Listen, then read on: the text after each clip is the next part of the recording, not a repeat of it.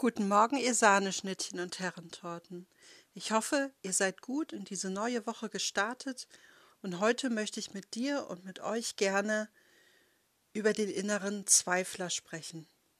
Das Zweifeln.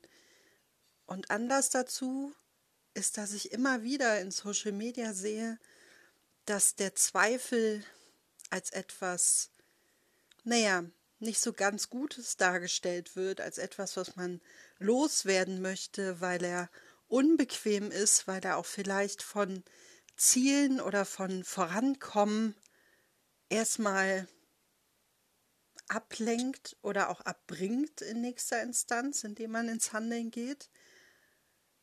Aber ich finde, Zweifel ist etwas ganz Wichtiges und mein innerer Zweifler ist dafür da, dass er, ja, mich beschützt ein Stück weit, mich bewahrt und ist tatsächlich sehr mit meiner Intuition und meinem Bauchgefühl verbunden. Und wenn wir das Gefühl haben, da ist irgendein Haken an der Sache, das läuft hier gerade nicht rund, das fühlt sich nicht so an, als würde das jetzt hier glatt laufen, dann fangen wir an zu zweifeln. Und das ist völlig okay. Dann hinterfragen wir, dann reflektieren wir, dann überlegen wir, dann denken wir darüber nach, was könnte denn der Grund für den Zweifel sein.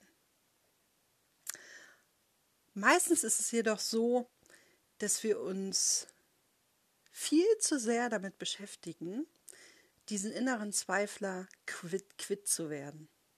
Dass es darum geht, ihn loszuwerden, weil er lauter wird, weil er unbequem wird und wir fangen an, ihn zu bekämpfen und gehen in dem Moment über unsere eigenen Grenzen hinaus. Wir verraten uns ein Stück weit, sind nicht mit aufrichtig mit uns, denn wir versuchen unsere Intuition und auch unseren Verstand ein Stück weit auszuschalten, weil wir das nicht sehen wollen oder weil wir das nicht fühlen wollen, weil wir das nicht wissen wollen, was der Grund dafür ist, dass wir das Gefühl haben, hier läuft etwas nicht so, hier ist irgendwie, ah, man kann es ja nie so richtig greifen in erster Linie. Es geht erstmal darum, dieses Gefühl anzunehmen, ups, ich glaube, hier stimmt was nicht.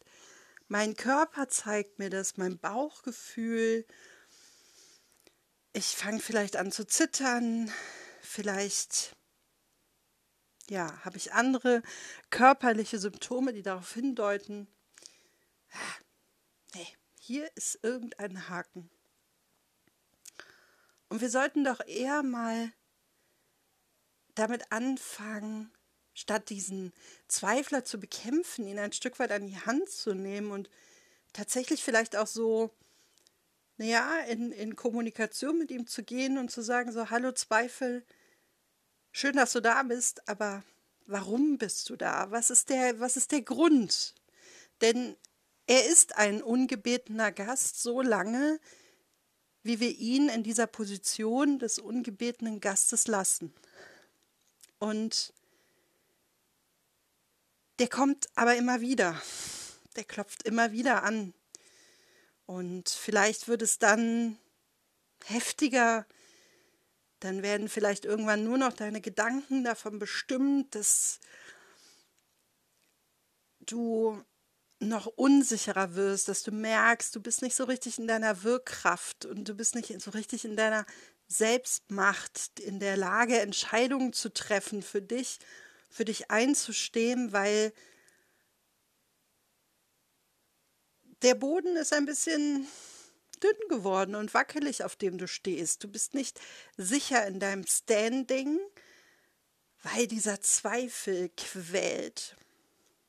Und jeder und jede von uns kennt dieses Gefühl, wenn der innere Zweifel quält, wenn er einem wirklich zermartert, wenn wir in Gedankenkarusselle kommen, in die Was wäre, wenn Spirale gelangen und uns die allerkreativsten und dollsten Geschichten selber erzählen. Und ich habe letzte Woche auch schon darüber gesprochen, dass wenn wir das tun, dann fangen wir an, so zu fühlen, als wäre das bereits so. Und dabei ist es in unserem Kopf. Und dann, ja, fühlen wir uns handlungsunfähig. Und dann fühlen wir uns ohnmächtig, denn dann haben wir das Gefühl, dass der Zweifel ja die, die Oberhand hat und uns so beeinflusst in unseren Entscheidungen, dass wir uns ihm manchmal beugen. Aber wofür steht er eigentlich? Ich habe ja schon anfangs gesagt, ich bin der Ansicht, dass mein Zweifel mich beschützen und bewahren will. Und gleichzeitig ist er dafür da, um mir ein weiteres Denken zu ermöglichen, das Schwarz-Weiß-Denken zu verlassen, andere Möglichkeiten, Alternativen zuzulassen, mein Denken, mein Verstand weit zu öffnen und meine Antennen hochzustellen und auf Empfang zu gehen, um wirklich zu schauen, was ist denn hier alles möglich? Was könnte ich noch brauchen oder halt auch eben nicht, um ein gutes Gefühl damit zu haben, um das Gefühl zu haben, das läuft jetzt rund, hier ist kein Haken. Und kennt ihr das, wenn ihr über all diese Grenzen selber hinausspaziert seid, dass manchmal oder sehr oft leider, und da kann sich keiner vom freisprechen, wir dann so Dinge sagen wie, ich hab's doch gewusst, ich hab's befürchtet, war so klar. Und dann ärgern wir uns, dass wir diesen Zweifel quitt werden wollten, anstatt wirklich dahinter zu schauen, wofür steht er, weshalb ist er gerade da und er darf da sein. Und es ist völlig normal und es ist super mega wichtig, dass er da ist und dass er dir bei Entscheidungen ja unterstützend zur Seite steht, auch wenn du das Gefühl hast, der boykottiert deine Entscheidung, aber ist es wirklich so? Boykottiert dein innerer Zweifler deine Entscheidungen? Oder ist es so, dass du dich in dem Moment ein Stück weit selbst sabotierst, weil du durch dieses unaufrichtige Verhalten dir selbst gegenüber, durch diese Grenzüberschreitung selber gelenkt das Gegenteil von dem machst, was vielleicht dein Bauchgefühl dir sagt, weil du dir einfach nicht eingestehen willst, dass der Mensch, der dir gerade gegenübersteht, vielleicht keine guten Absichten mit dir hat, dass Dinge sich so entwickeln, wie sie sich entwickeln, dass man Angst davor hat, vor den Alternativen, dass man fürchtet, welchen Blick auf verschiedene Möglichkeiten habe ich und immer wieder ist diese Entscheidungsangst sehr, sehr präsent. Und dann kann es sein, dass wir uns auch ein Stück weit auf diesem Zweifel ausruhen und uns lenken lassen. Oder halt genau das Gegenteil tun. Und ich möchte dich diese Woche mal einladen zu schauen, was sagt dein innerer Zweifler? Wie gehst du mit ihm um? Und ist er willkommen? Hat er dir schon durch Entscheidungsprozesse hindurch geholfen? Hast du ihn als Unterstützung erlebt oder hast du ihn eher als Saboteur erlebt? Ähm, wie nimmst du das wahr für dich? Und ähnlich wie mit der Angst kann man wirklich ein gutes Verhältnis zu seinem Zweifel aufbauen indem man anfängt zu vertrauen, sich selber zu vertrauen, dass das, was man fühlt und was man denkt, die eigene Wahrheit ist. Dass da nichts dran zu rütteln ist, dass das immer, wenn du was fühlst und denkst, was du aufrichtig für dich annimmst, ist es immer, immer, immer, immer deinen eigenen Werten entsprechend. Alles andere über diese Grenzen hinausgehen etc. ist nicht aufrichtig und auch nicht mehr deinen eigenen Werten entsprechend.